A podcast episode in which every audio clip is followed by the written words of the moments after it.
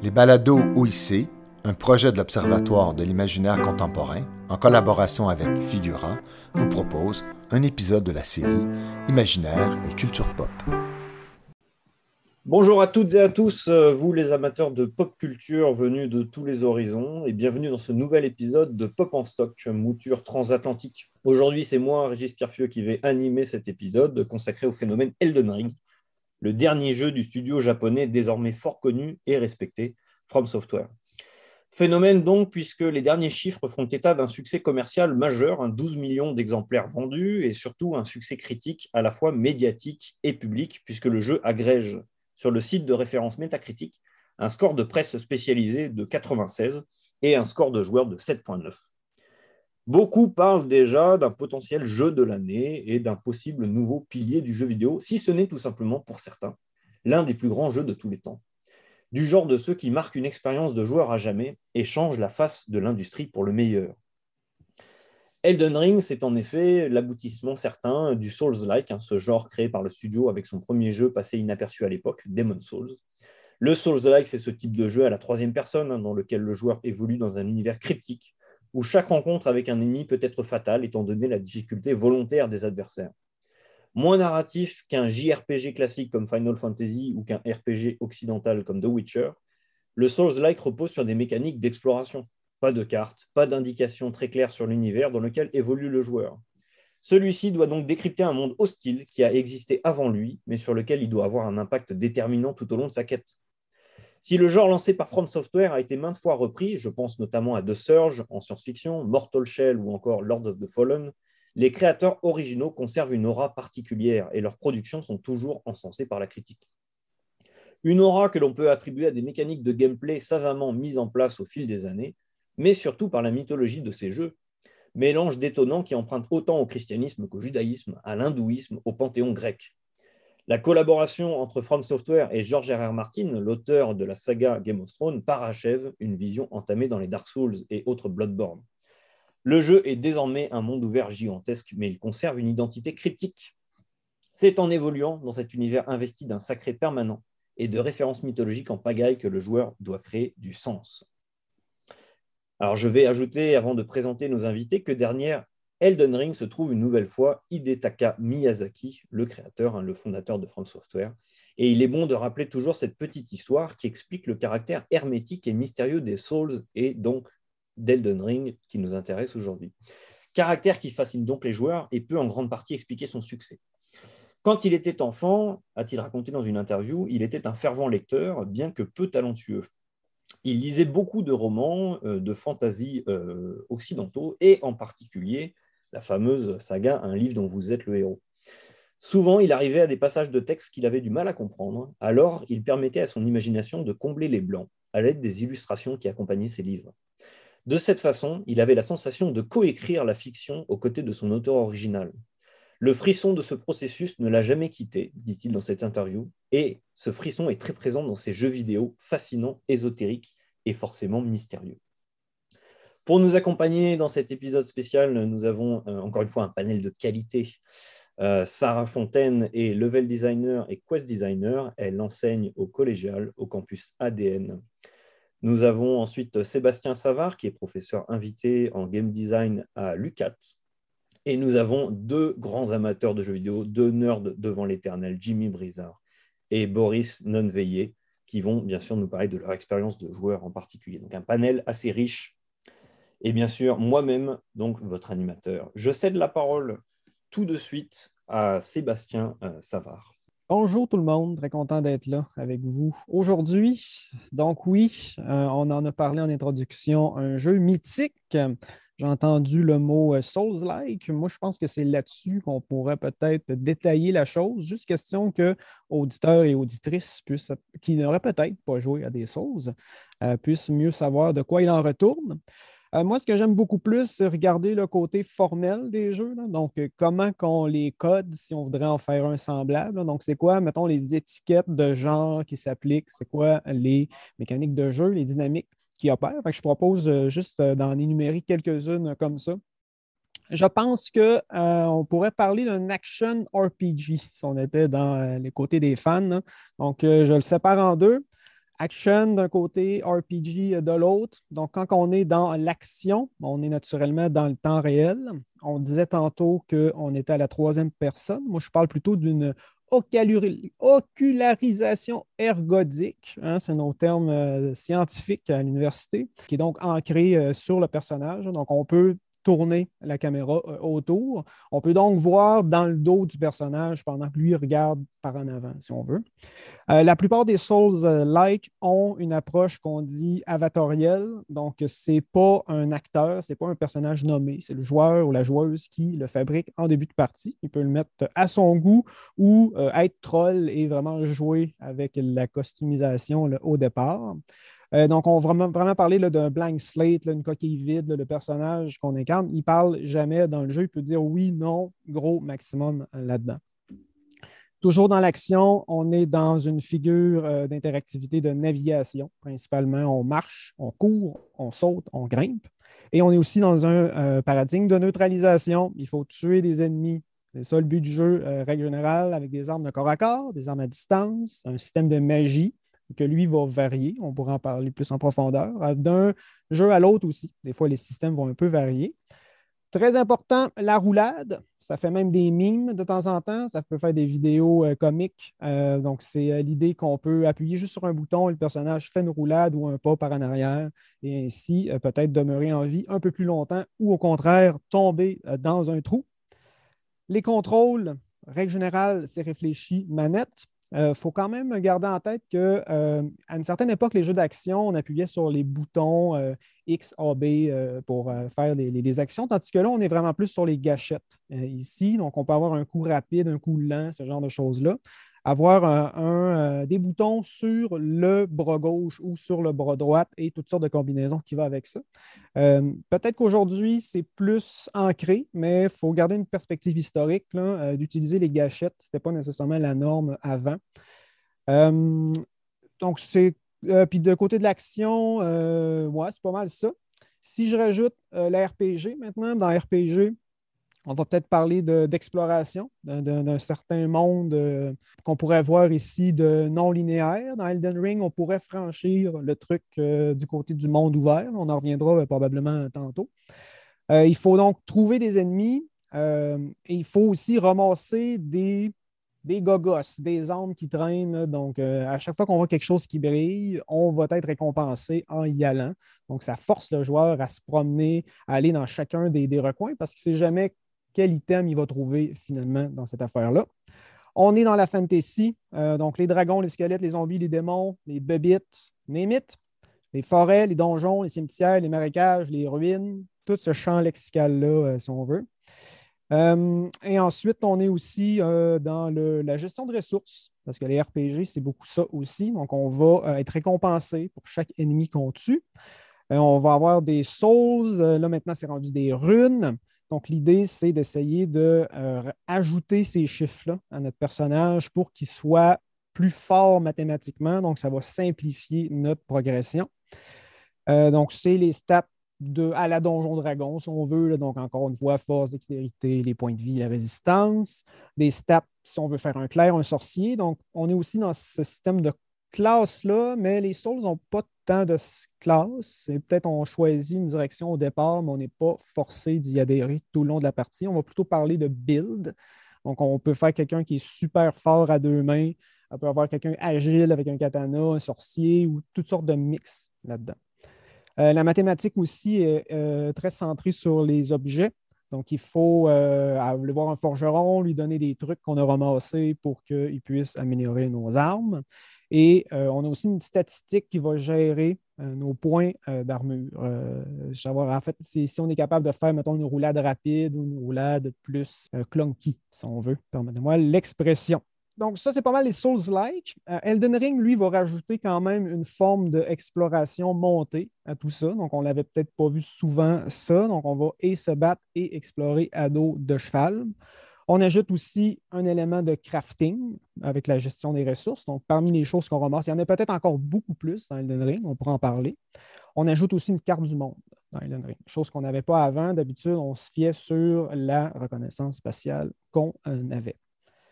J'ai tout écrit ça. Ça peut quand même avoir l'air d'un n'importe quel action RPG quand même. Euh, l'élément qu'on a dit en introduction, c'était celui-là de la euh, difficulté. Donc, celui-là vient quand même moduler beaucoup dans l'expérience de jeu euh, qu'on a. nous, en game design, on parle d'un pilier d'expérience visée. C'est vraiment celui-là du défi. C'est celui-là qui est le principal. Il y en aura d'autres naturellement autour, notamment celui-là de l'exploration. Euh, mais ce défi-là, euh, comment il s'opère? Souvent, c'est en euh, prenant un petit peu tes points d'expérience en otage. Quand tu fais une défaite, ton, personnage laisse une marque sur la, carte et tu peux aller jusqu'à où tu étais, appuyer sur un bouton et récupérer toute la progression que tu avais. Si tu ne réussis pas à faire ça, tu perds. Et ça, ça fait quand même bien de la frustration tous les joueurs de Souls ont vécu ça, d'avoir un 30 000 qui traîne et de mourir, de le perdre à jamais. Donc, c'est un sentiment de j'ai perdu mon temps. Et lorsque, au contraire, on réussit à le récupérer, là, on a un énorme sentiment de soulagement. Ouf, j'y échappé belle. Donc, on a vraiment des dynamiques de prise de risque dans la progression. Et quand on réussit ou quand on sauve la mise, c'est vraiment quelque chose dans le cerveau, je trouve, qui est vraiment super plaisant. Après ça, les chiffres, euh, joue aussi sa difficulté. Euh, c'est vraiment toujours des petits incréments. Donc, on va monter de niveau pratiquement au compte-goutte. On va aller jusqu'à niveau 120, 130, des affaires de même. Euh, chaque niveau te donne un point quelque part. Donc, tu n'as pas un sentiment nécessairement de progresser beaucoup de niveau en niveau, mais juste un peu pour t'encourager à continuer et à grinder, si on veut. On le disait aussi en intro, chaque ennemi peut être fatal. Fait que ça, c'est grâce à l'économie du jeu. On ne verrait pas ça dans un Final Fantasy euh, au Super Nintendo, par exemple, où est-ce que tu arrives niveau 30, puis les ennemis, tu peux aller, tu peux laisser la console ouverte et euh, ils ne sont plus jamais capables de t'affecter. Ici, si tu ne fais pas attention, ça se peut que les mobs du début soient encore capables de te faire une, une, mort prématurée. Donc, euh, ça, c'est assez intéressant, c'est assez, assez garant de la, la, des Souls-like, si on veut c'est beaucoup plus orienté sur l'habileté des joueurs, je dirais. C'est pour ça que c'est le fun pour les speedrunners. Même avec des petits chiffres, ils sont capables de progresser quand même assez loin euh, dans le jeu. Il y en a qui vont dire si le jeu est trop difficile, je vais essayer de chercher la combinaison magique, tout ça, de break the game. Euh, il y a vraiment un rapport au jeu où est-ce qu'on essaie euh, de, trouver la manière de, continuer. Donc, ce n'est pas tant des, pas toujours du sensorimoteur, des, skills get good. C'est aussi trouver la combinaison, la twist, l'item qui va te permettre d'avancer. C'est intrinsèquement lié avec la difficulté aussi.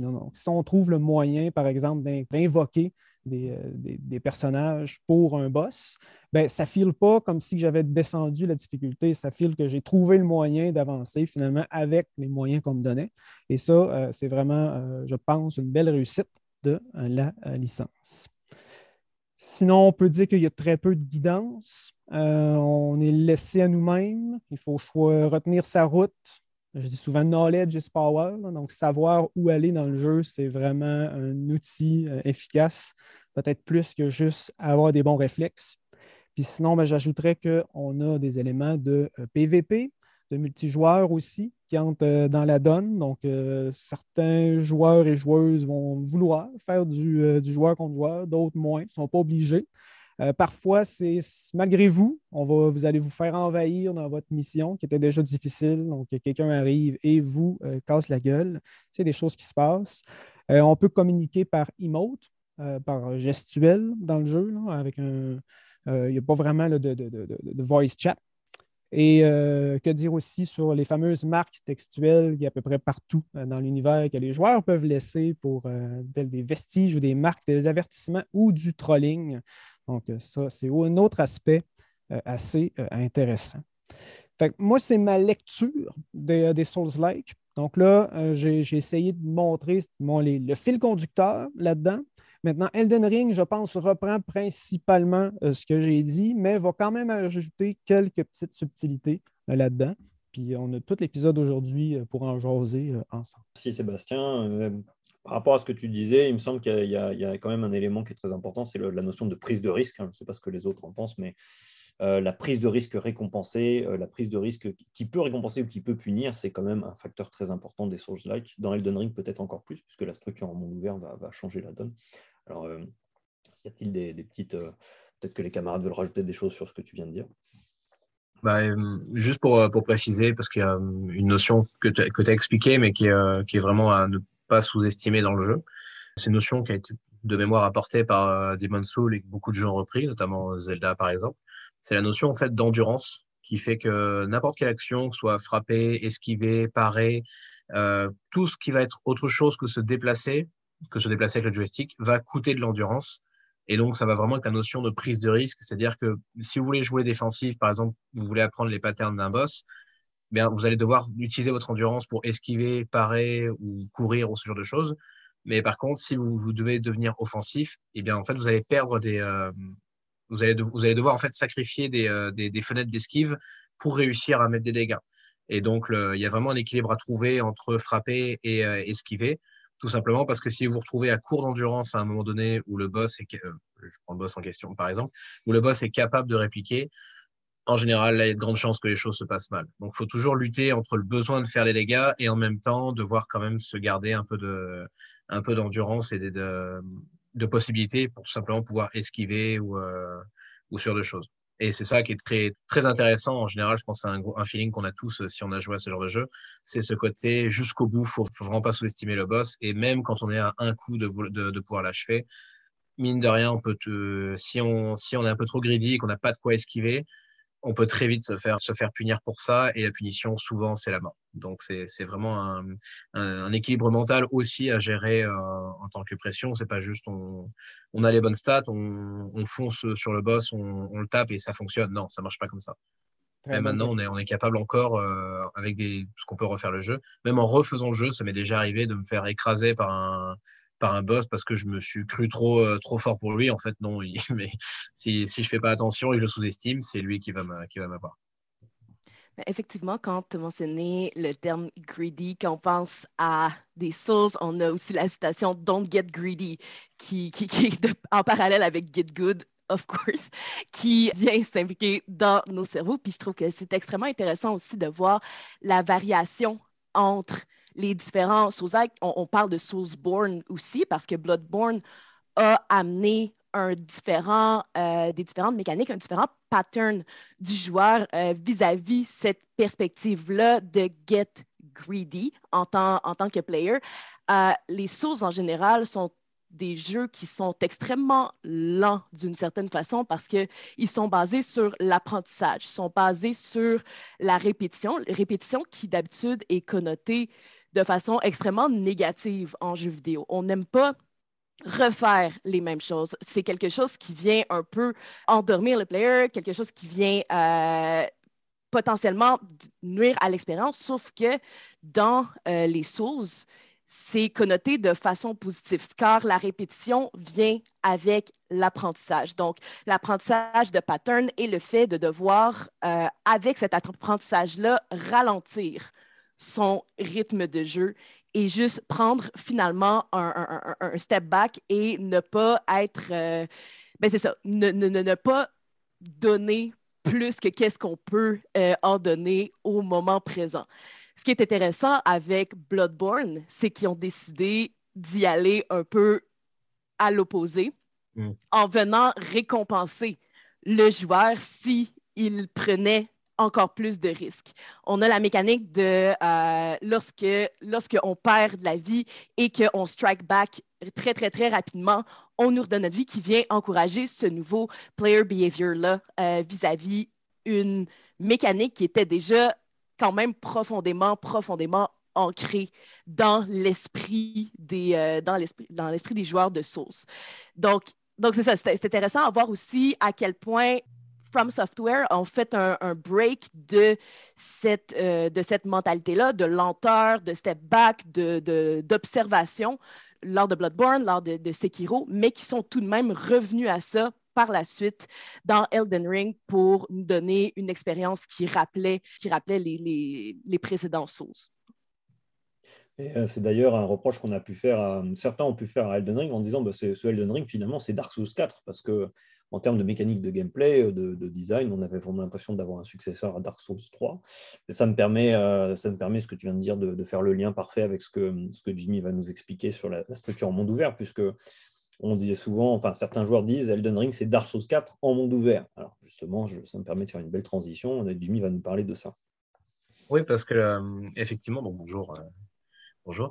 Euh, effectivement, c'est le Elden Ring est quand même un monde ouvert qui est un petit peu à part, surtout en fait en surtout en 2022 où, où maintenant les mondes ouverts sont quand même depuis, depuis certaines licences phares qui ont eu du, succès, que ce soit la Creed, les Borderlands, les Far Cry tout ça on a quand même une recette qui a des, codes en fait du monde ouvert qui ont commencé toujours à se, à se mettre en place et même les meilleurs mondes ouverts euh, ou ceux qui sont considérés comme vraiment excellents.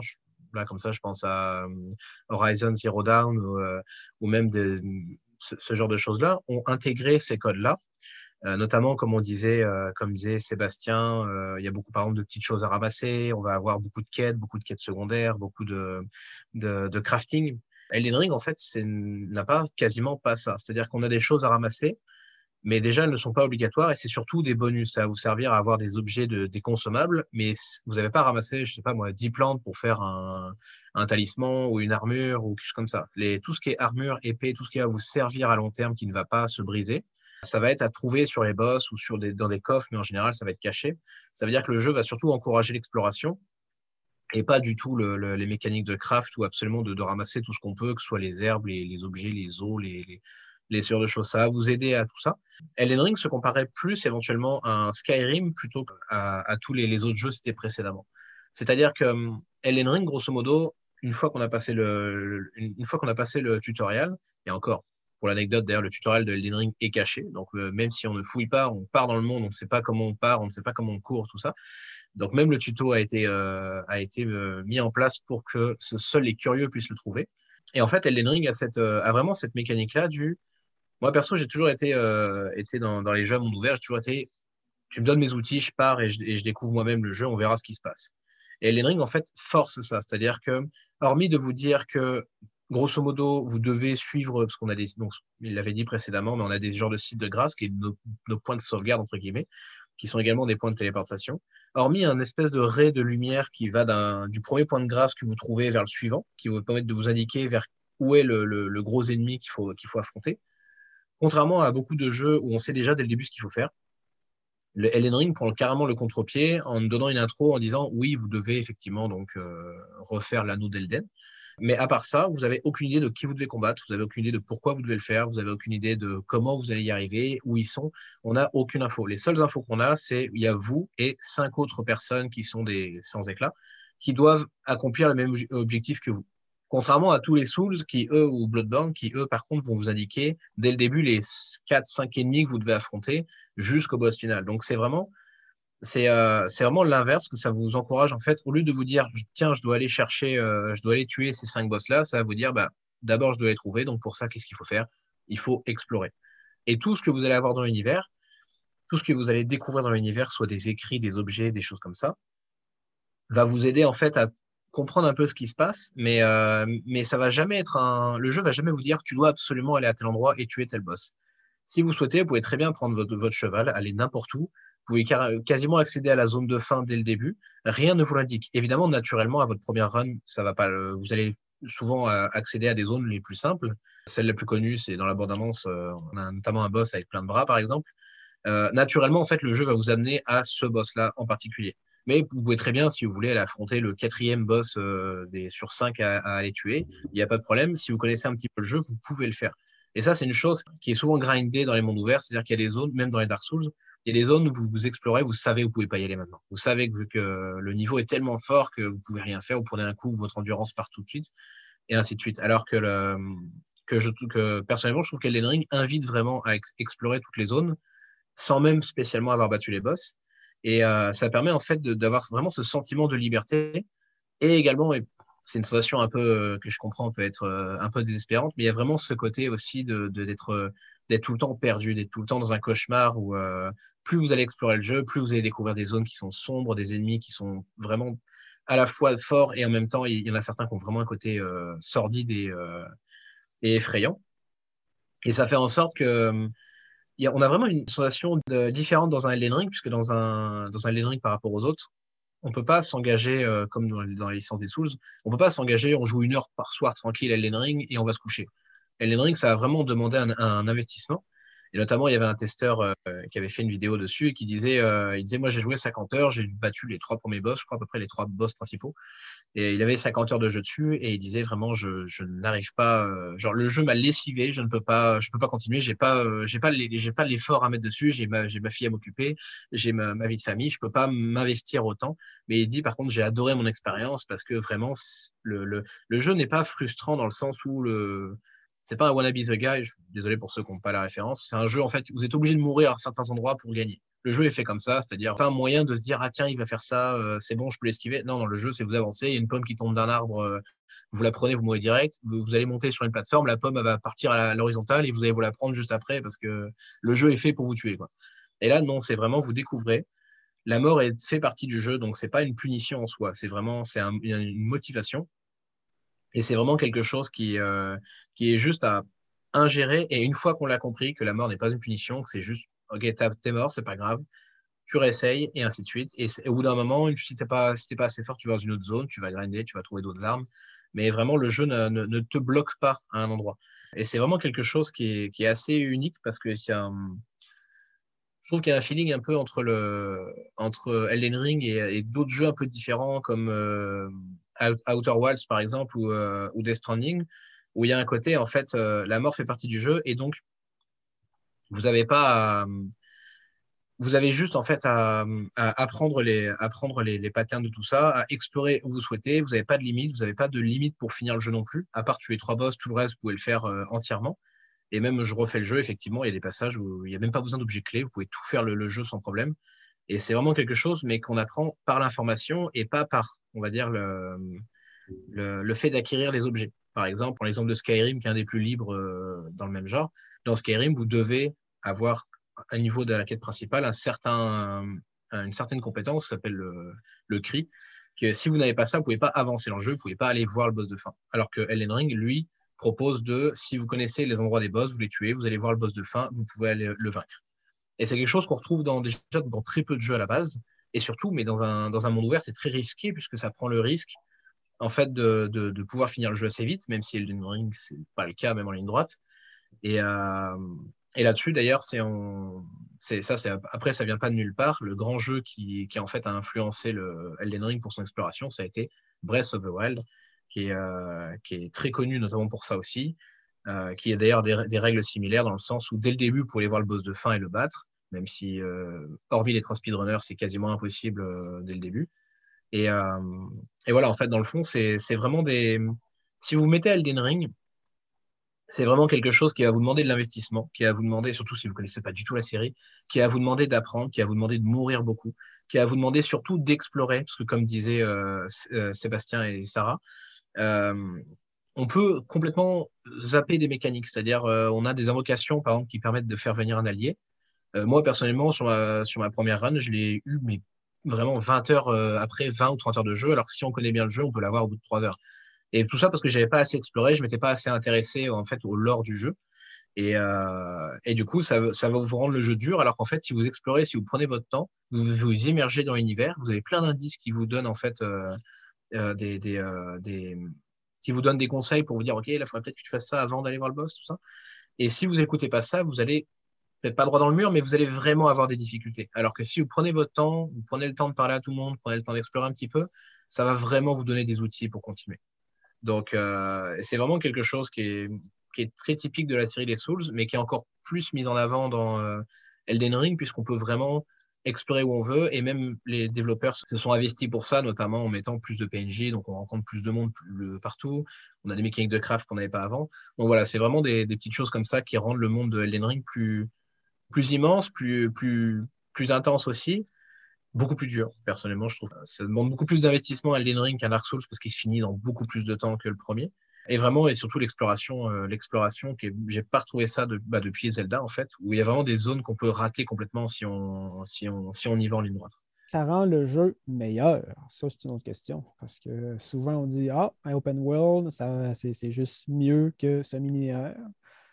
Votre, vos avis là-dessus, je serais curieux, hein, parce que j'en ai. Bah, on, peut, on, peut, on, peut, on peut en débattre. Euh, avant qu'on ait les avis, euh, je voulais rajouter d'ailleurs, au-delà du meilleur, par contre, ce qui est certain, c'est que ça peut le rendre plus accessible. Ça explique certainement d'ailleurs ces chiffres de vente. C'est-à-dire que Jimmy l'a un peu expliqué euh, en parlant de la structure en monde ouvert, ça permet d'éviter d'être bloqué. Ce qui n'est pas le cas d'un Dark Souls où on est dans une structure beaucoup plus linéaire et s'il a un monstre à passer, il faut le passer. On ne peut pas l'esquiver. Elden Ring permet peut-être à des nouveaux joueurs de, de plus s'impliquer ça explique certainement le, oui, le succès commercial qu'il a. Alors, est-ce que ça le rend meilleur? C'est la question Sébastien. Je vais y répondre en premier parce que là, j'ai la parole. moi, c'est certainement euh, un de mes Souls préférés. Euh, euh, je, je, trouve qu'ils ont réussi. C'est vrai que la monde ouvert pouvait faire peur. je trouve qu'ils ont réussi à prendre le meilleur de ce que Zelda Breath of the Wild avait réussi à faire, le côté exploration. En fait, j'avais lu un test qui expliquait que un testeur expliquait, on a l'impression que les Dark Souls, les Bloodborne et tout ça ont été un brouillon de ce que, de ce que en fait, Elden Ring est devenu. C'est-à-dire vraiment, pour moi, c'est la consécration de, tout ce qu'ils avaient mis en place. Voilà, ça c'est mon avis. Je ne sais pas ce que les autres en pensent. Moi, je pense que c'est une question de, tempérament, de goût, de, euh, comme, comme, demander euh, est-ce qu'une comédie c'est meilleur qu'un film d'horreur? Euh, moi personnellement, j'aime ça aussi, comme ce côté, euh, laissé à toi-même tu sais pas comment, comment euh, augmenter ton personnage au début, euh, tu sais pas, euh, tu sais, pas comment avoir des nouveaux sorts, tu sais pas comment avoir ci, comment avoir ça. Ça, c'est l'espèce de laisser, laisser, laisser à soi-même, j'aime ça. Ben, ça peut être aussi un peu, un peu, un peu C'est une question de, une question de goût, mais j'ai vu comme un, joueur qui, sur Reddit, là, qui, qui, avait commenté sur une image de la map qui disait mais comment vous faites pour que la map, ce soit pas juste une zone, euh, une zone beige? Le gars avait joué genre 20 h 25 h sans trouver de map.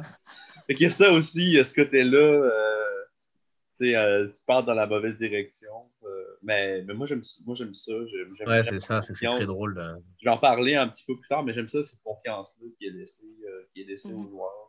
puis que c'est, ben, c'est, tu participes un petit peu à cette expérience-là, finalement la première confrontation euh, du jeu contre le Tree Sentinel pour des non-initiés au, euh, au Souls-like. Euh, disons, c'est justement c'est la, la, confiance qui est donnée, l'apprentissage, encore une fois, quand le joueur est laissé à lui-même en faisant OK, ben vas-y, va te battre contre le gros monsieur sur le cheval avec une gigantesque hallebarde en way. Puis après ça, tu vas peut-être réaliser que c'est pas immédiatement que tu dois le faire. Et ben ça, c'est ce qui est super, super intéressant avec la nouvelle perspective de monde ouvert, dans, dans, le sens que non, le joueur n'est pas bloqué. C'était un peu plus, à, mon avis, j'étais un peu plus comforted dans, une, dans un certain sens. J'étais un peu plus rassurée en jouant, admettons, à Dark Souls 3, parce que Dark Souls 1, j'ai pas, j'ai pas vraiment réussi. Je suis trop pas bonne. Dark Souls 3 m'a donné plus de chance. J'adore, j'adore, j'adore les Souls. Euh, j'aime beaucoup y jouer. J'aimerais énormément Get Good. Euh, j'essaie très fort. Euh, mais on dirait que Dark Souls 1 était au-delà de mes capacités. Dark Souls 3, ça a très bien marché. donc, mes exemples, je vais les tirer de là.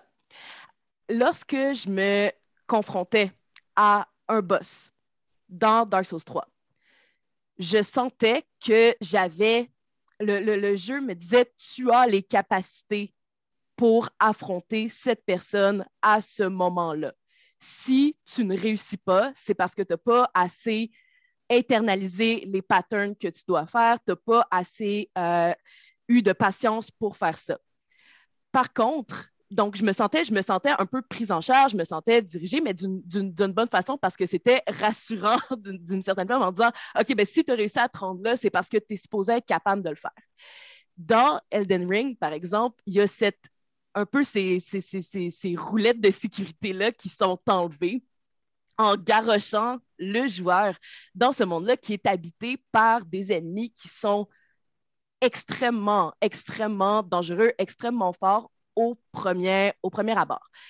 Oui, les autres, les, les, autres sources avaient également des boss optionnels. C'était pas, on n'était pas tout le temps euh, bloqué en disant OK, ben, tu dois faire cette action-là tout de suite, mais je trouve que c'est cette, euh, c'est une quand même nouvelle perspective dans Elden Ring qui ajoute encore au processus de step back et de réflexion, qui demande aux joueurs de réfléchir en disant OK, ben est-ce que j'ai est-ce que je suis vraiment supposé euh, me battre contre cette personne-là? Puis il n'y a pas de bonne ou de mauvaise réponse. Puis c'est ce qui est très intéressant là-dedans. Tu peux essayer, tu peux grinder ce boss-là pendant le temps que tu le désires parce que techniquement, tu pourrais le faire. Si, tout comme ça serait possible euh, de, se rendre à la fin de Breath of the Wild pour les speedrunners et de décider comme tout de suite, euh, let's go, on va battre Ganon. Mais est-ce que c'est recommandé? Peut-être pas, mais tu peux le faire. Intéressant. effectivement, il n'y a pas ce côté un peu à la Final Fantasy où le boss va te faire une attaque qui va être imparable, inesquivable qu'il va te falloir un niveau. Sinon, si jamais tout le monde meurt, bah, tu n'as pas le niveau. Tu retournes dans les champs, euh, tuer des, zombies et des slims et, tu reviendras, euh, tu reviendras 10 niveaux plus tard, effectivement. D'ailleurs, pour l'anecdote, ce matin, il y a quelqu'un qui a battu, je crois, le premier boss, euh, je ne sais plus, c'est Godric ou Margit, au niveau 1, avec son équipement de base, il a réussi à faire le, boss. Comme quoi, c'est possible. C'est très dur, mais c'est possible good for him. Bien joué. Il y, a les, les, y a les défis aussi, genre faire tout le jeu tout nu avec un arc, euh, sans arme.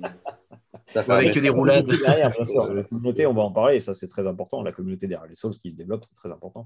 Mais je reviens sur ce que tu disais, Sarah, à un moment donné, qui est très très très pertinent. C'est le dès le début d'Elden Ring, en fait, ils ont voulu expliquer aux joueurs à travers la mécanique ce que ce qu'ils attendent d'eux, et je viens juste de le réaliser quand tu l'as expliqué.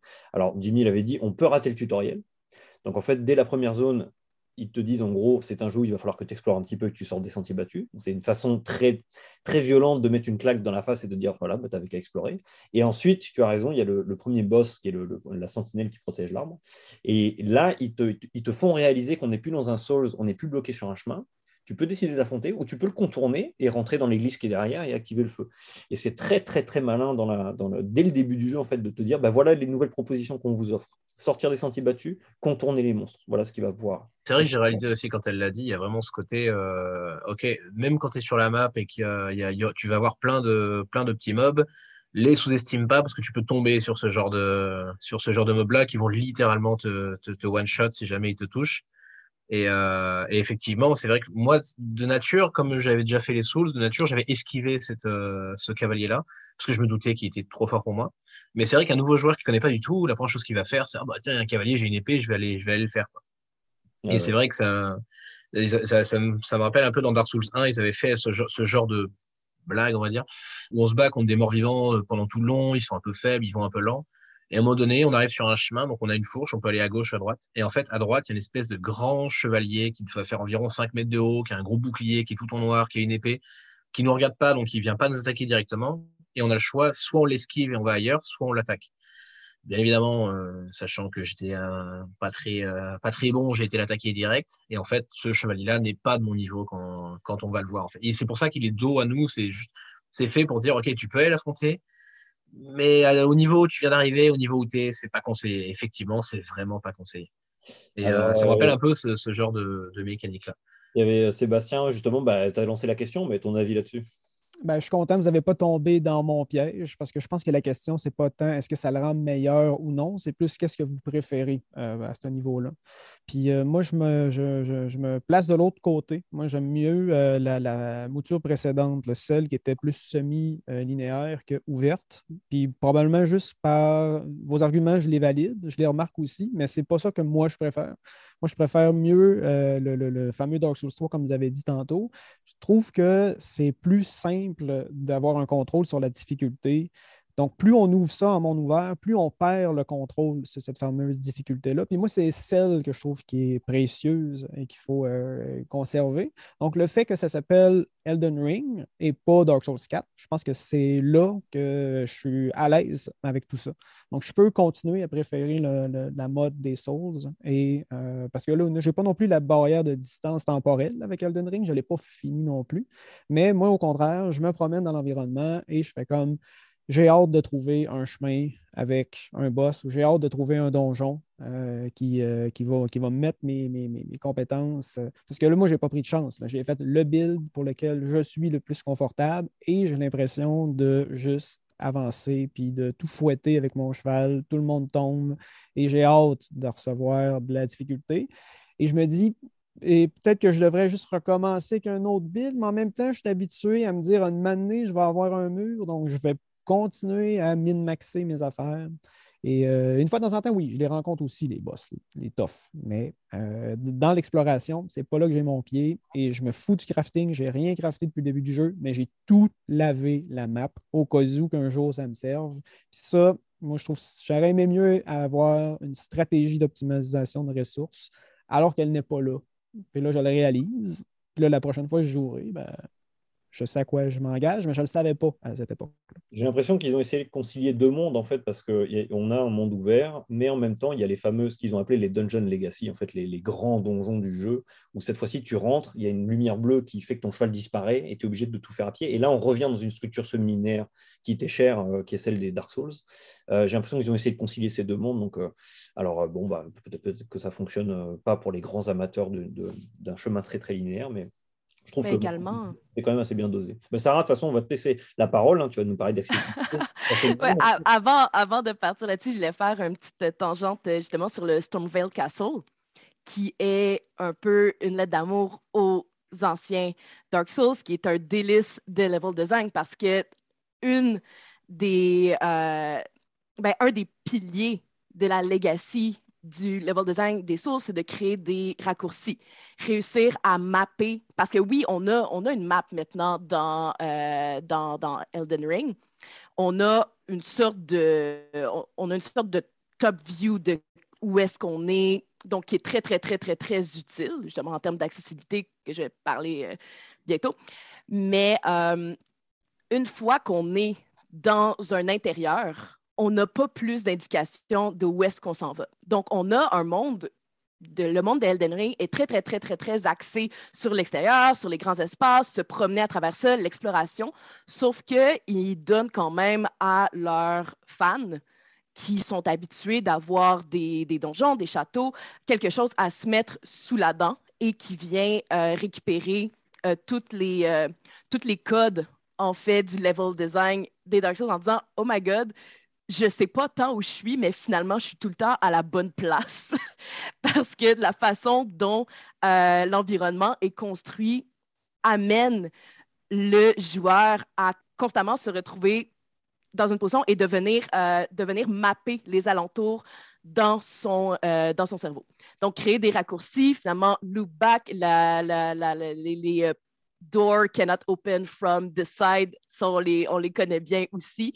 Et justement, retrouver l'endroit pour ouvrir la grille du Stoneville Castle est extrêmement satisfaisante, tout comme l'ont été kick down des échelles ou ouvrir des gates euh, à la fois dans les Souls ou Bloodborne. Donc ça, c'est quelque chose que j'ai vraiment apprécié, qu'ils ont réussi à sprinkle euh, désolée, désolé pour mes, désolé pour mes anglicismes aussi, puis, puis mon, je voulais, je voulais m'excuser des formations justement travailler dans le domaine professionnel. Oui, c'est ça. On parle, euh, c'est, on parle de mon domaine professionnel, donc j'utilise mon langage professionnel. Je m'excuse.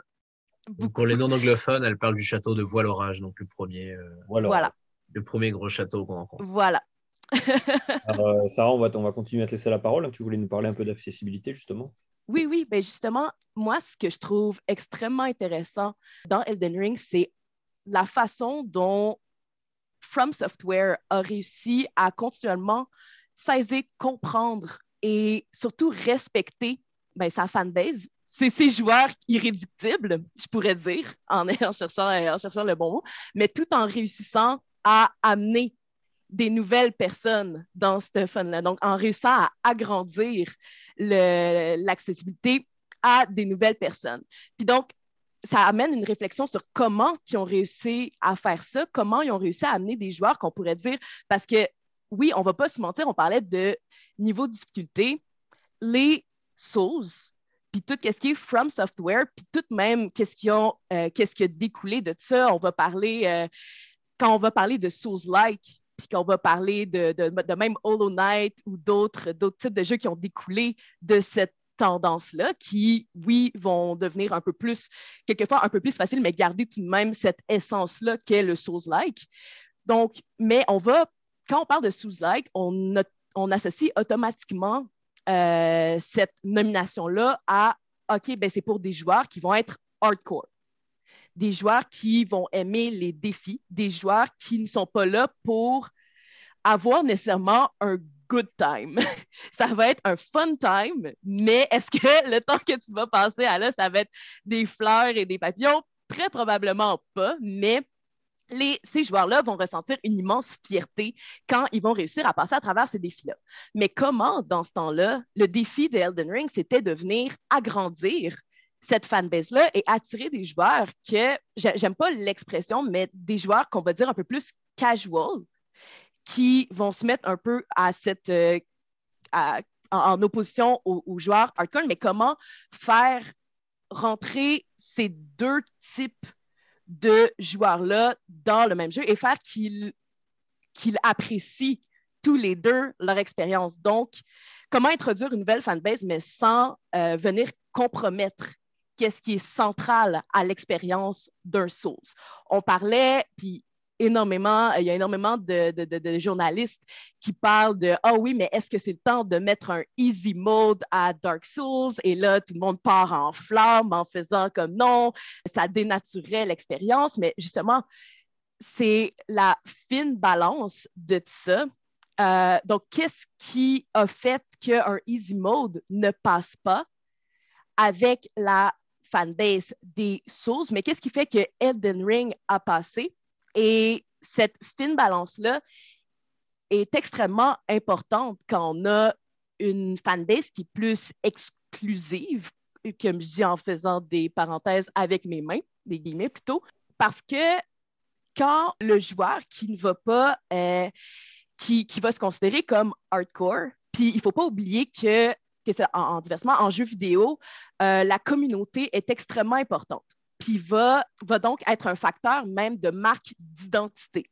Quand on dit Ah oui, je suis un player de Souls, moi j'aime ça, les défis, euh, j'aime jouer à des jeux qui sont, qui sont difficiles et donc je vais faire partie de cette communauté-là et je vais me définir d'une certaine façon par cette expérience-là, car euh, et avec les gens qui sont comme moi.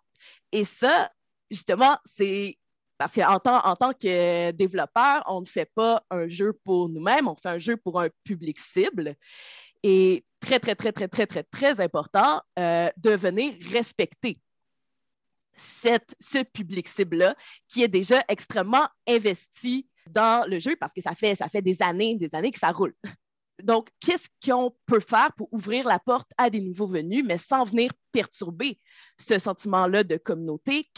Ben, donc, dans, ce temps-là, c'est important de se demander, c'est quoi le core d'un source? Qu'est-ce qui fait qu'un easy mode passe pas parce qu'il viendrait potentiellement perturber le core d'un source, mais que le Elden Ring, que le Elden Ring, que Elden Ring, ça passe. Euh, puis quand je parle de core, je parle pas nécessairement de mécanique, je parle de l'intention design, je parle de l'expérience, comme dirais-je même l'essence de qu'est-ce qu'est un jeu From Software. Puis, à mon avis, ça, on en a déjà parlé euh, tout à l'heure, tant mieux, parce que si c'est quelque chose que vous autres ici, c'est, puis c'est Boris euh, qui l'a mentionné, ce qui vient faire la marque, je crois, d'un euh, From Software, c'est l'immense confiance qui est faite à la player base.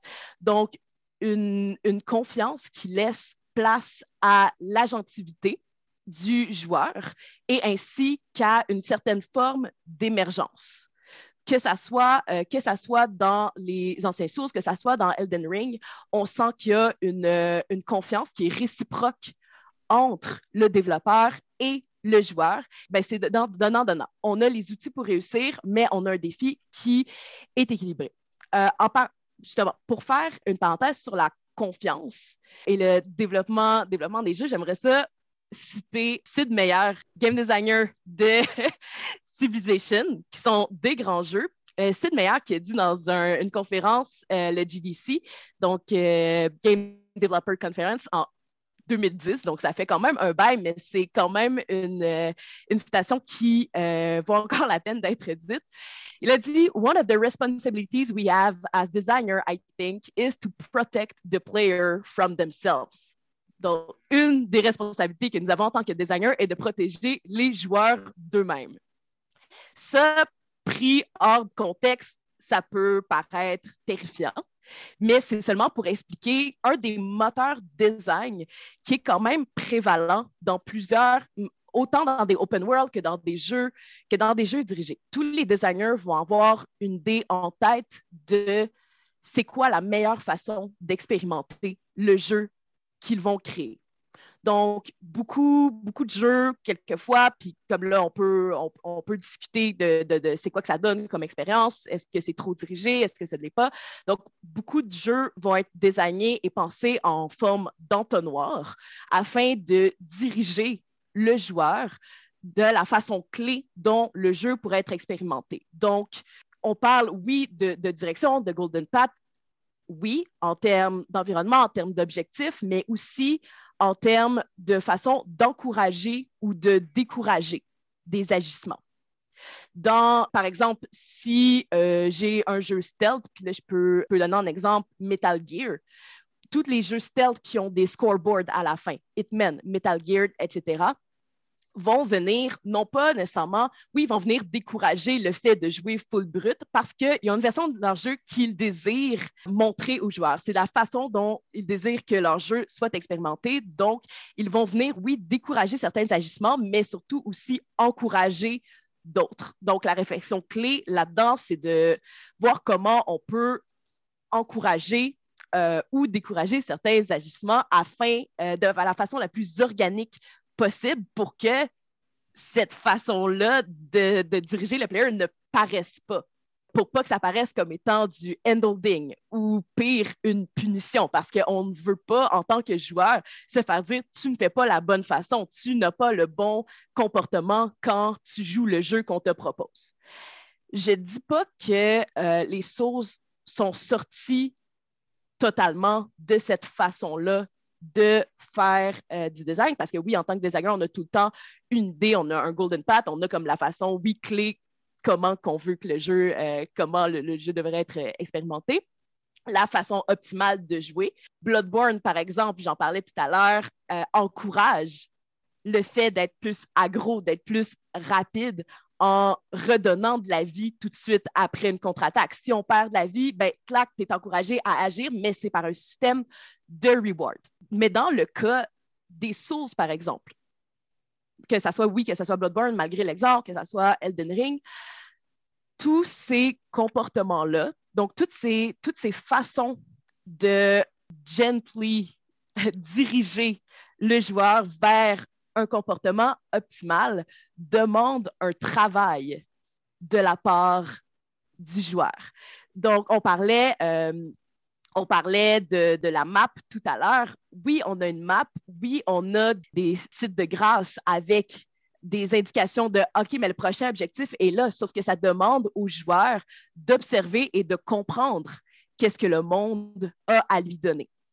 Et donc, c'est tout le temps, comme je disais tout à l'heure, c'est tout le temps donnant-donnant, puis ça en résulte un jeu qui est basé sur l'apprentissage. Et le player, donc, le player est amené à observer et à agir selon ses observations. Et c'est donc ce pacte-là de confiance qui est fait, qui est entre le joueur et les développeurs, qui euh, se résulte en étant on te donne tel, tel, tel, tel, tels outils et tu vas, si tu les utilises si tu apprends à les utiliser, si tu observes suffisamment bien pour les utiliser, tu vas pouvoir euh, relever les défis qu'on te propose. Une multitude d'outils, donc, une multitude de défis, mais qui ne sont jamais injustes par rapport à ce qui est donné comme outil aux joueurs. Jamais en jouant un, un Souls, je me suis dit, OK, ben, Là ça, peut arriver, des problèmes peut-être de, mécanique. Je pense à la fight avec euh, Renala, où est-ce que je pouvais lock sur n'importe quelle personne alors que je voulais lock sur d'autres personnes. Mais ça, c'est n'est pas, pas un jeu parfait. Mais euh, la, la, plupart du temps, ce qui est proposé aux joueurs va être un défi fair qui ne sera pas frustrant parce que si le joueur meurt, ce qui va absolument arriver, il ne va pas sentir que c'est la faute du jeu, mais c'est bien de la faute de lui-même parce qu'il est supposé avoir tous les outils en place pour développer une façon optimale de battre cet ennemi-là. Ce qui a rendu Elden Ring, à, Elden Ring, à mon avis, plus accessible, c'est la diversification de ces outils-là. On a énormément plus de façons de confronter les ennemis, euh, les challenges et les différents défis qui nous sont euh, donnés en tant que joueurs parce qu'on a beaucoup plus d'outils et ces outils-là sont toujours optionnels. Ces outils-là ne vont pas venir ruiner ou même un temps soit peu toucher à l'expérience des joueurs hardcore, des joueurs qui sont des fans de Soul, des joueurs qui veulent jouer absolument de la façon la plus puriste du monde. Et peut-être qu'après ça, comme ils vont garder un petit sentiment de fierté en disant Ah ouais, moi j'ai battu tout le jeu sans utiliser aucun summon. J'ai battu tout le jeu en melee. J'ai battu sans utiliser aucun Spirit euh, qui est comme les, les, les, les, loups ou les belles méduses qu'on peut, euh, qu'on peut summoner, qui vont aider. Mais ces outils-là, vont être des moyens d'attirer des nouveaux joueurs dans le grand ring de, de, ce, nouveau, euh, de ce nouveau jeu sans venir, euh, sans venir potentiellement ternir une expérience. Donc, on parlait, on parlait de la map, on parlait du crafting. Quand je parle, on va aussi pouvoir euh, parler de type de build, des types de builds qui vont être plus melee, donc plus hands-on, qu'on doit donc se fier sur le type de réflexe et d'autres types de builds qui vont être plus à distance ou qui vont euh, se fier sur un type, d'incantation à donner. Et ça, ce qui est merveilleux, à mon avis, c'est que c'est pas nécessairement, un, un easy mode. C'est seulement que ça vient chercher d'autres types d'intelligence vers les joueurs. On n'est pas le mind des gens n'est pas tout fait pareil. On n'est pas là pour relever tout le temps les mêmes défis. Et en diversifiant les outils, justement, le, fait d'avoir ces spirit ashes-là, devoir donc map, devoir euh, être conscient des endroits où on peut les summoner, savoir quel summon est intéressant contre quel boss, ça amène toujours le core des souls, qui est l'observation, qui est la compréhension des outils, qui est de juste savoir en tant que joueur qu'est-ce qui est mis à ma disposition pour permettre à des joueurs comme moi qui ne veulent pas nécessairement utiliser le, le melee. je, dis, moi, moi, je suis comme très, très, très orgueilleuse là-dessus, puis j'y vais avec euh, une grosse hache et euh, puis une massive, euh, massive épée, mais je vois justement des gens jouer avec du, des sorts du spellcasting et des summons. Je trouve que c'est je trouve que c'est extrêmement, extrêmement intéressant, voir les façons de jouer qui sont amenées avec ça. Et en aucun cas, en aucun, aucun cas, euh, From Software te fait sentir qu'en faisant ça, tu joues un easy mode. C'est une mécanique. Tous les outils qui sont mis sont placés comme étant des mécaniques viables qui sont balancées et qui sont intégrés de façon euh, naturelle avec à la fois l'environnement, le lore, tout est pensé de façon extrêmement symbiotique, qui font euh, que ça en résulte dans une expérience beaucoup plus accessible et surtout, euh, comme je disais, qui vient mettre au défi plusieurs types d'intelligence, plusieurs types de joueurs même à travers, à travers tout ça. Il me semble que les deux, les deux grands mots qu'on pourrait retenir de ce que tu expliques, c'est le, pacte de confiance, c'est ce que je retiens de ce que tu disais. Donc et le, deuxième mot-clé, c'est certainement euh, le respect. C'est-à-dire que c'est un, c'est pour ça que c'est un développeur qui est apprécié, c'est un développeur qui respecte ses joueurs, il sait ce que ses joueurs attendent, et il sait en même temps que même s'il veut attirer un plus large public, comme tu nous l'as expliqué, ça ne doit pas se faire au détriment de l'identité singulière des From Software. C'est-à-dire que Miyazaki l'a répété plein de fois, il n'y aura jamais un mode facile, ça c'est certain, parce que justement, il y a le respect des, joueurs hardcore. Et tu l'as bien mentionné, le, fait que tous les outils soient optionnels, ça fait partie du pacte de confiance. On fait confiance aux joueurs, on sait qu'on a des joueurs intelligents. S'ils veulent jouer extrêmement hardcore et n'utiliser aucune invocation, ils peuvent le faire. Ils peuvent faire absolument ce qu'ils veulent, et ça, je suis d'accord avec toi. Je pense que les autres sont assez d'accord avec ça. Donc, c'est un développeur vraiment euh, à l'écoute de son public et qui comprend son public. Et ça, je trouve, ça fait qu'ils ont, ils auront toujours du respect euh, pour, les, années qui viennent, je l'espère pour eux. Bah, c'est surtout ce qui est drôle en plus, c'est que je pense qu'au tout début, peut-être que la question s'est posée, mais c'est vrai que l'histoire d'un easy mode, je l'entends quasiment depuis Dark Souls 1 en fait. Donc, je pense qu'au tout début, la question devait réellement se poser. Et en fait, à chaque jeu, ça revient. Je veux dire, celui qui a relancé le débat, ça a été Sekiro notamment, qui lui, pour le coup, du peu que j'en ai fait, j'ai pas pas eu le temps de finir, mais du peu que j'en ai fait, vraiment plus intense que, les Souls. Effectivement, ils ont quand même eu l'intelligence et ça, j'ose espérer que ça, ça marquera les. Évidemment, ça reste un, outil de un outil de, conception, mais j'espère que c'est le genre d'outil qu'on va plus utiliser, c'est qu'il n'y a pas de easy mode, on ouvre juste les possibilités sur un jeu. C'est-à-dire que en plus, l'univers est quand même fait pour être. L'univers est sombre, il est dur, il est comme, comme on disait, il est désespérant. Euh, tout le monde te dit que les cinq qui se battent pour euh, que les, les, on va dire les gros objectifs à abattre, qui se battent pour le pouvoir, ils sont, ils sont super forts, qui, ils ont des, des compétences que les autres n'ont pas. Donc, il faut, pour euh, avoir un accord avec le gameplay, il faut que ces boss-là restent des choses très, très dures à, à, battre pour euh, pas avoir cette espèce de, dissonance entre le. Ah, toutes les gens disent qu'ils sont super forts, et en fait, moi, j'arrive, je, suis en mode easy, euh, je sais pas, je les esquive automatiques, et en fait, j'arrive à l'avoir du premier coup. Non, il y a vraiment ce côté, ils valent leur réputation, en fait. Il y a vraiment, à chaque fois qu'on affronte plein de boss, on se dit, ah, c'est cool, il y a des patterns, des choses. Mais moi, en tout cas, personnellement, à chaque fois que je, savais que j'allais rencontrer un des cinq là, ça allait être OK, là, ça va être sérieux. Là, je vais devoir me, je vais devoir m'investir vraiment pour, euh, pour apprendre ce boss-là. Et en général, on se fait tuer plusieurs fois, notamment, ils ont très souvent des, d'autres patterns. Donc là, on se dit, ah, c'est vrai qu'il, c'est vrai qu'il va s'énerver, il va encore avoir des pouvoirs en plus. Et en général, ils, ils, nous déçoivent pas là-dessus parce que, genre, euh, il y a vraiment des fois, j'étais, ah, ça va, il est facile. Et là, il se transforme et je dis, non, j'avais oublié.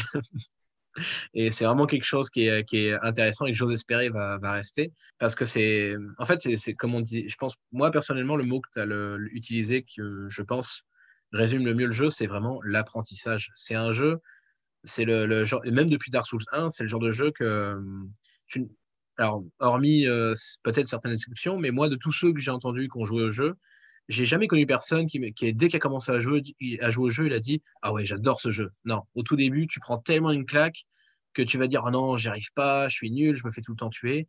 Et après ça, tu t'y remets, tu t'y remets avec un autre état d'esprit en te disant Ok, le jeu va me faire souffrir, mais je vais essayer quand même.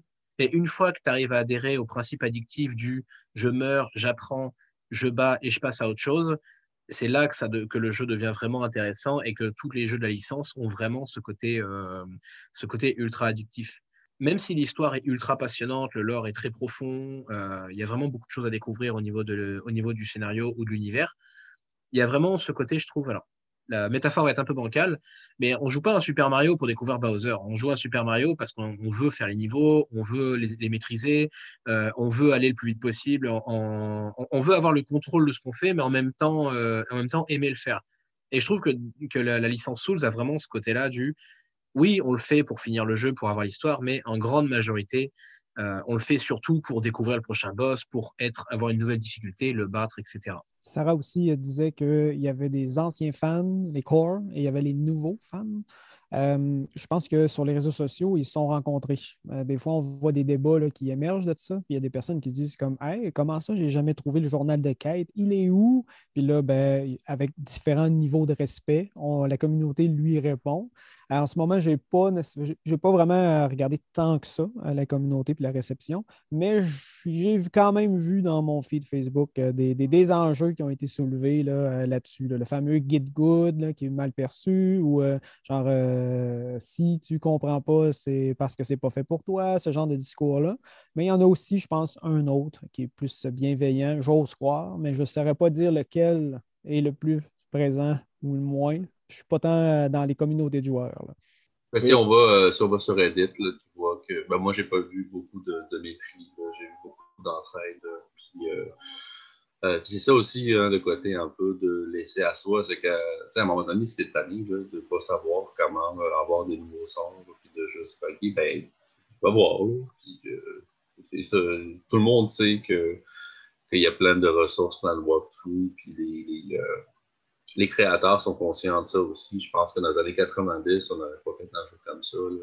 Ben, peut-être, mais, euh, mais là, tu sais, il y a, cette option-là. Euh, toujours t'appuyer sur la communauté qui est là, aussi Puis il y avait des guides qui sortaient peut-être euh, le jour même aussi, la sortie. Je pense que la communauté peut même être considérée comme une mécanique du jeu, ben, de, tous les jeux From Software, même avec à la fois les, les, flaques de sang, le co-op, les messages euh, qui se laissent et euh, le flou volontaire qui est laissé sur le lore, sur les éléments à découvrir. Je crois que le jeu, puis encore une fois, c'est une marque d'apprentissage, de, débrouillardise, de confiance d'une certaine façon, de dire, OK, ben, on a une communauté qui est solide, donc entraidez-vous avec, entre vous. Puis des fois, oui, des fois, c'est moins bienveillant. Euh, des fois, euh, des fois, il y a du get good qui se donne, ce qui est comme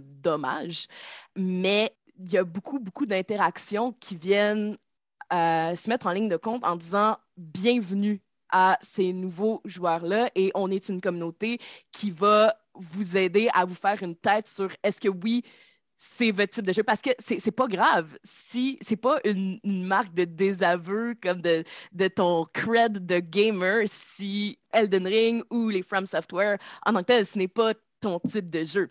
Mais seulement avoir un aide de la communauté pour presque désapprendre certains réflexes qui viennent, oui, avec les journaux de quête, avec le fait de tout le temps se faire enligner dans un endroit, avec euh, ces choses-là, les, icônes également. Euh, ça, les, joueurs qui sont habitués à ça doivent désapprendre pour ensuite savoir si, oui, bel et bien, ils vont apprécier leur expérience. Et avec justement ce contact avec la communauté-là, ils sont pas tout seuls dans ce nouveau type d'apprentissage-là. Ça nous permet de faire un lien avec euh, ce que Boris voulait nous expliquer sur la narration, donc euh, l'accessibilité du jeu, euh, comment le jeu raconte son histoire, évidemment. Donc Jimmy a mentionné le lore, comme on dit, très important dans les Souls. Alors Boris, on t'écoute. Oui, bah, c'est une narration qui est très fragmentaire, hein, qui justement l'open world par ça.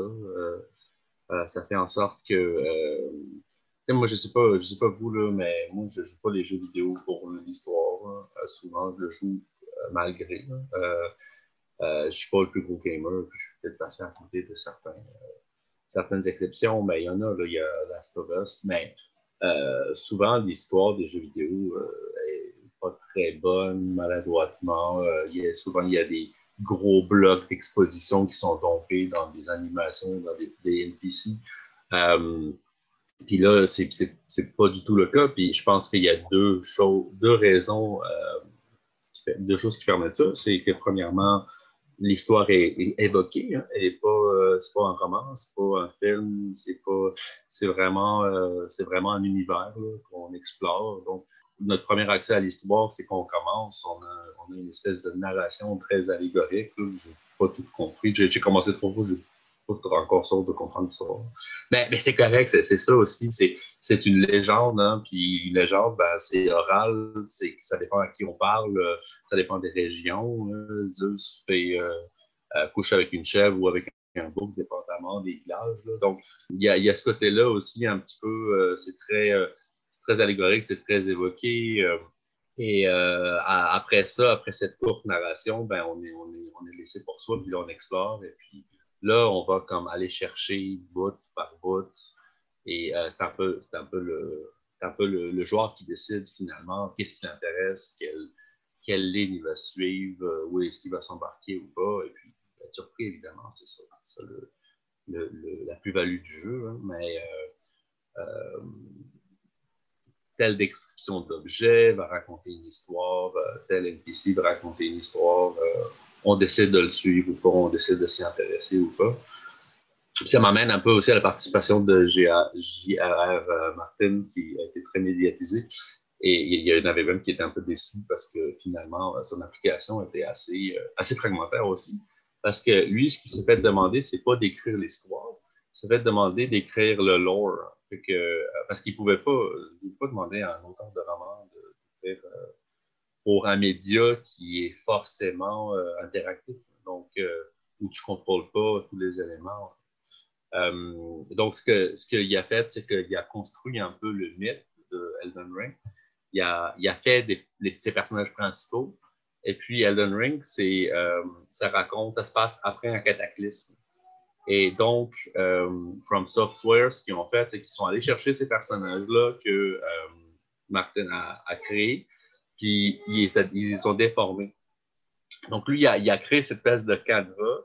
Puis là, eux, ils ont, ont, euh, ils ont, ils ont décidé comment ces personnages-là allaient être corrompus, déformés, euh, tainted, comme on dit en anglais. Euh, fait qu'il y a aussi cette espèce de, travail de déconstruction euh, dans la narration qui a été fait.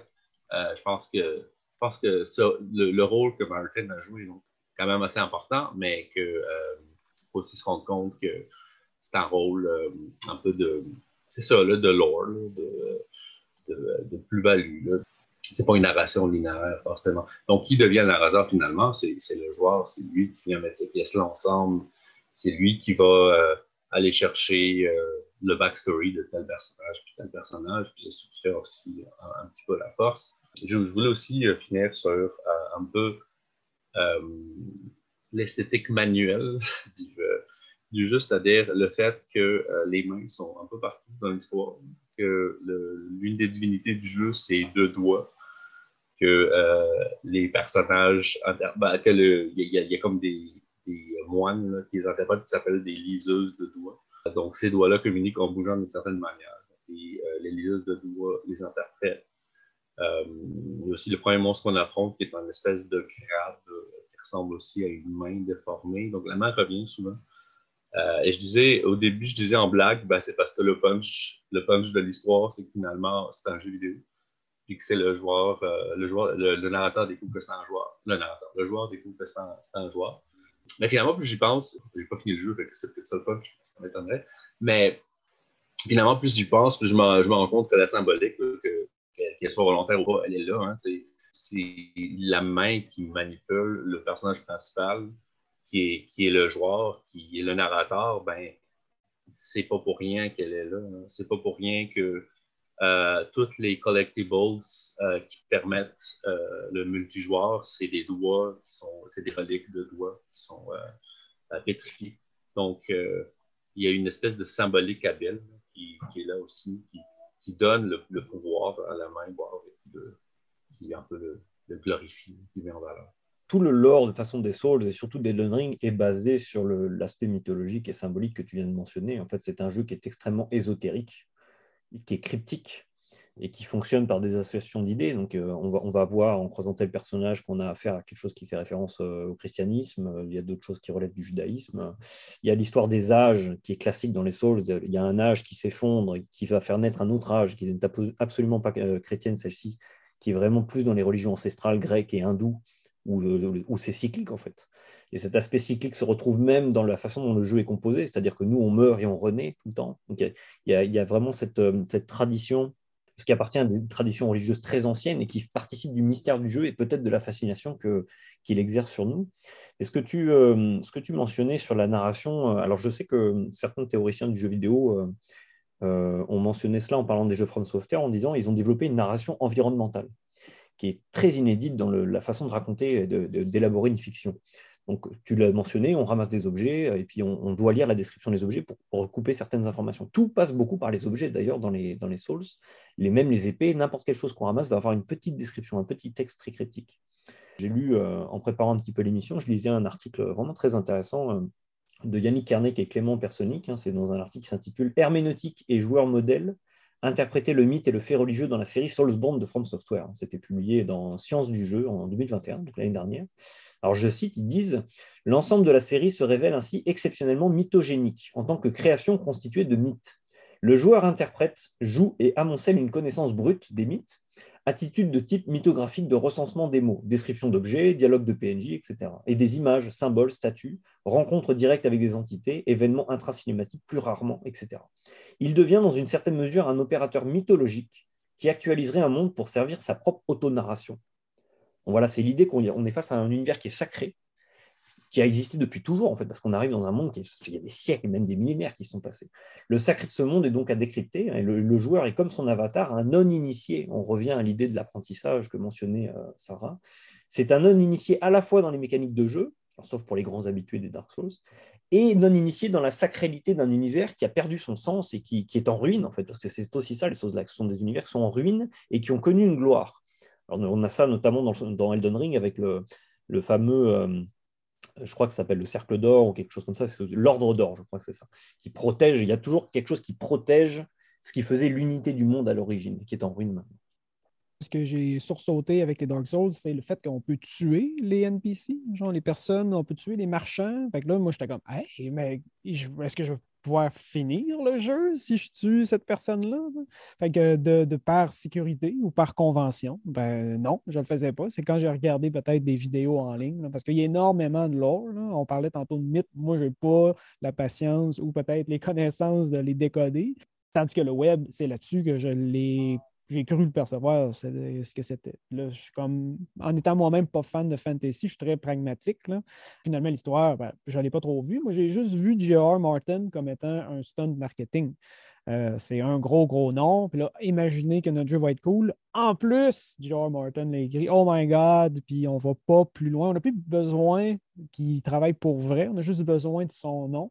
Fait je parle sans avoir été creusé, mais j'ai l'impression que c'est ça qui s'est passé.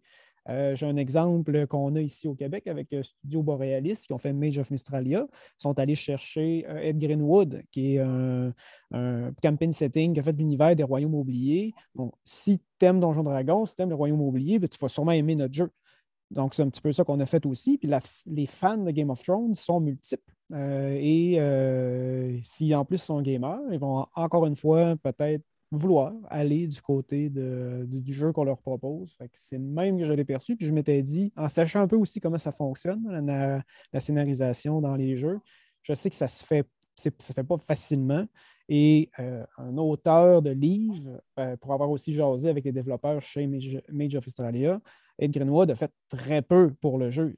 Et c'est à la même image. Il a conçu peut-être un univers autour et eux, après ça, ils ont fait ce qu'ils voulaient avec ça en utilisant son nom. je pense que c'est encore ici un beau cas de figure. Euh, bah, Boris a mentionné ça euh, dans sa présentation en, expliquant que alors Martin avait dressé des grandes lignes en fait. J'ai cru lire qu'il avait surtout designé les grands boss, donc les grands, les fameux demi-dieux du jeu. C'est lui apparemment qui les aurait euh, créés, qui aurait créé leur histoire derrière. C'est pour ça qu'on a des trucs vraiment halluciné que seul genre Martin peut faire, donc le fameux demi-dieu qui se greffe des membres de gens pour, euh, être plus fort, ou alors encore pire, le personnage qui est, littéralement un coprophage, donc qui se nourrit d'excréments et qui, ruine les cadavres. Donc ça, c'est vraiment, on, voit que c'est dans du Game of Thrones. Je pense qu'ils ont été cherchés selon eux, d'un point de vue japonais, parce qu'on n'a pas trop parlé de cette culture aussi, d'un point de vue japonais, ils ont été chercher celui qui représentait pour eux l'archétype de l'auteur qui écrit sur de la fantaisie des univers décadents, des univers qui sont en ruine. Ce genre R. Martin, c'est ça. Et eux, ils font des jeux qui sont déjà des représentations de ruines, de choses qui ont, déchu. Et ils se sont dit, bah alors lui, avec Game of Thrones, on a euh, un occidental qui écrit du Moyen Âge sordide à souhait et il va nous aider à décupler la chose. Surtout qu'en plus de ça, un jeu comme les, Souls, qui ont quand même assez linéaire, on peut se permettre de créer un arrière-fond. On bat les boss, mais globalement, c'est très sur de l'instantané. On n'a pas trop besoin de. Comme le, jeu est très serré, pas non plus serré, il y a beaucoup d'exploration, mais quand même très refermé sur lui-même. Euh, il n'y a pas besoin d'avoir un lore ultra développé. Il suffit juste, c'est ce qu'ils ont fait d'ailleurs, de dire bah tiens, telle magie, elle vient de tel endroit, d'un pays lointain, on ne sait pas trop où il est. Euh, ce truc-là, il vient d'un truc, d'un peuple ancestral qui a disparu on est tellement dans une localité qu'on peut se permettre à peu près de faire ça. Mais dans un monde ouvert où à chaque fois qu'on va faire une référence à une magie ou un truc, on est censé pouvoir le voir sur la map, euh, il faut vraiment une cohérence euh, de tout, puisque on peut pas juste dire bah tiens ça va de loin, et en fait on sait pas où est le loin, parce que la carte du monde est vraiment représentée dans le Ring. Il n'y a rien qui nous dit qu'à l'est ou à l'ouest il y a autre chose. C'est ça le. Donc il faut vraiment que tout soit justifié. Et je pense que Martin, vu la complexité, par exemple, de Game of Thrones, il a le pouvoir de dire euh, oui, effectivement, là où vous faites référence à ça, ben, n'oubliez pas de dire que, je sais pas moi, les disciples de telle magie, ils ont disparu, donc vous pouvez pas mettre de tableau, de, par exemple, d'un des, des, maîtres de cette magie-là ici. Vous devez à chaque fois faire en sorte que vous, vous ne mettez pas les pieds dans le tapis euh, dans votre, dans votre propre jeu. Et effectivement, au début, je pensais que euh, J.R. Martin, j'avais ce côté un petit peu, genre, bah, c'est que du marketing. Au final, le lore change pas beaucoup, bah, pas change pas beaucoup, mais se déroule de la même façon que les autres. Mais apparemment, c'est vraiment sur l'ambition du lore qu'il voulait proposer euh, que Martin a participé. Et c'est vrai que j'ai aucun doute qu'il a aidé à, à, faire en sorte que l'âge soit complexe, euh, que les, les, les, les, trames soient complexes, mais tout en restant logique. Et qu'en fait, il a, il, a, il a, pu participer à ça parce que c'est pas du tout le même euh, niveau d'ambition entre, entre un lore de, de Souls et un lore d'Elden. Personnellement, je me suis beaucoup plus intéressé naturellement au Lord Elden Ring. Il m'a plus il m'a plus investi Elden Ring dans celui d'Elden Ring que celui de Dark Souls, parce que celui de Dark Souls, je trouve qu'il même s'il y a beaucoup de choses à, qui se racontent, il y a, on, le découvre moins par l'exploration et plus par la, description des objets que le, le Lord d'Elden Ring ou même l'architecture, les certains, il y a certains cadavres aussi, des cadavres de géants. On se dit, tiens, c'est bizarre, qu'est-ce qu'ils font là? Euh, Certains boss, certains pouvoirs des boss vraiment racontent tout ça, en fait. Et, et, et Martin, a, vraiment, de la part de Miyazaki, disait, en gros, son boulot n'est pas à sous-estimer. Mais peut-être qu'effectivement, la presse, elle, a trop exagéré le côté euh, Ah, Martin venir, ça va être un Game of Thrones dans la forme software. Non, c'est pas du tout ça. Le... Mais justement, un des mots que tu dit, puis qui me parle beaucoup là-dedans, c'est la, notion de cohérence. George R. R. Martin, c'est un world builder. Il l'a fait avec Game of Thrones. Si on prend Game of Thrones comme étant un récit, oui, il se situe dans une temporalité donnée, sauf que le avant Game of Thrones et la, juste la, cohérence de tout ce monde-là peut même nous faire réfléchir en, tant que lecteur à un après ou à qu'est-ce qui se passe sur les côtés de tout ça ou tout, tout qu'est-ce qui sort du récit lui-même qui nous est exposé dans le roman.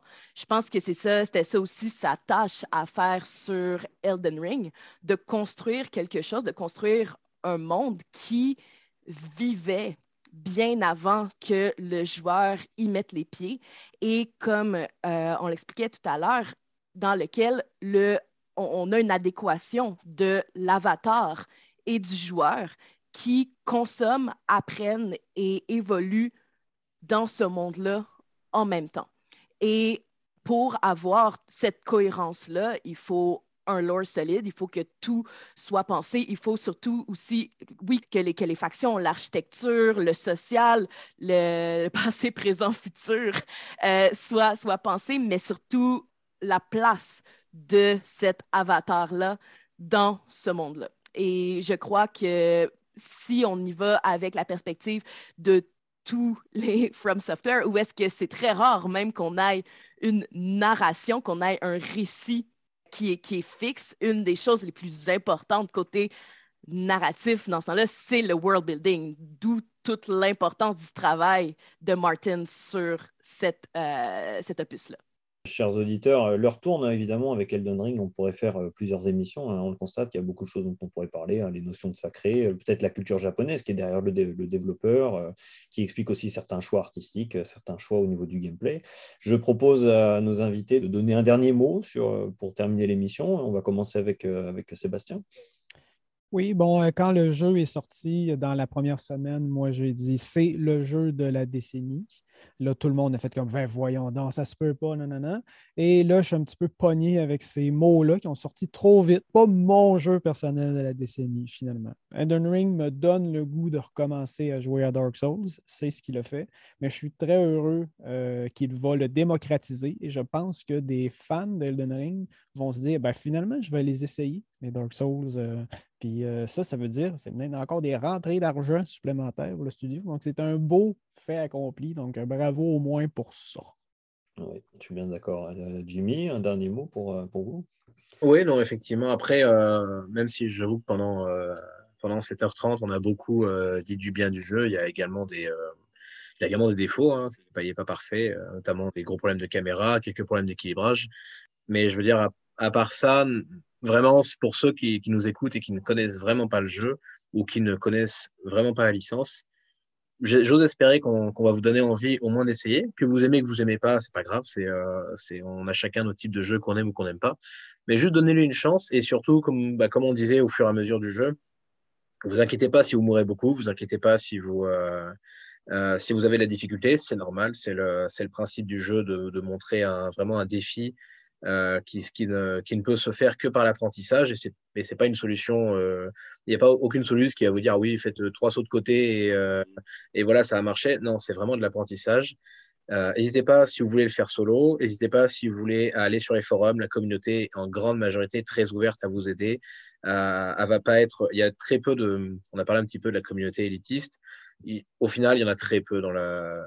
Moi, en tout cas, je suis sur les, forums euh, euh, Facebook, euh, Québec et communauté officielle. Et en grande majorité, dès que quelqu'un a un problème, on ne se moque pas de lui. au contraire, c'est vraiment, bah, essaye de faire ça, tu as un build comme ça, essaye d'utiliser tel sort. Donc, vraiment, si vous voulez donner une chance au jeu, il n'y a aucun souci. tout le monde va, va, va, se faire un plaisir de vous aider si vous bloquez. C'est normal, mais vous, surtout, vous serez fiers quand vous allez voir que vous allez vous améliorer et, vous allez toujours aller de plus en plus loin. Et je vous jure, c'est très addictif au bout d'un moment. Oui, la fierté, le, le, fait de se surpasser, c'est la marque de, ce, de ces jeux-là, exactement, à hein, Sarah. J'abonde, j'abonde dans le sens de, de mes collègues. C'est un, un, jeu qui est extrêmement intéressant, qui est très rafraîchissant dans un terme d'open world qui a vraiment développé sur les, les, piliers que Breath of the Wild avait mis avant, qui possède absolument des, euh, qui possède absolument des, faiblesses, qui a ses défauts, mais qui au final vient un peu triompher de la fatigue open world qu'il existe aussi, qui propose une formule extrêmement rafraîchissante que je vous euh, encourage ici euh, à explorer.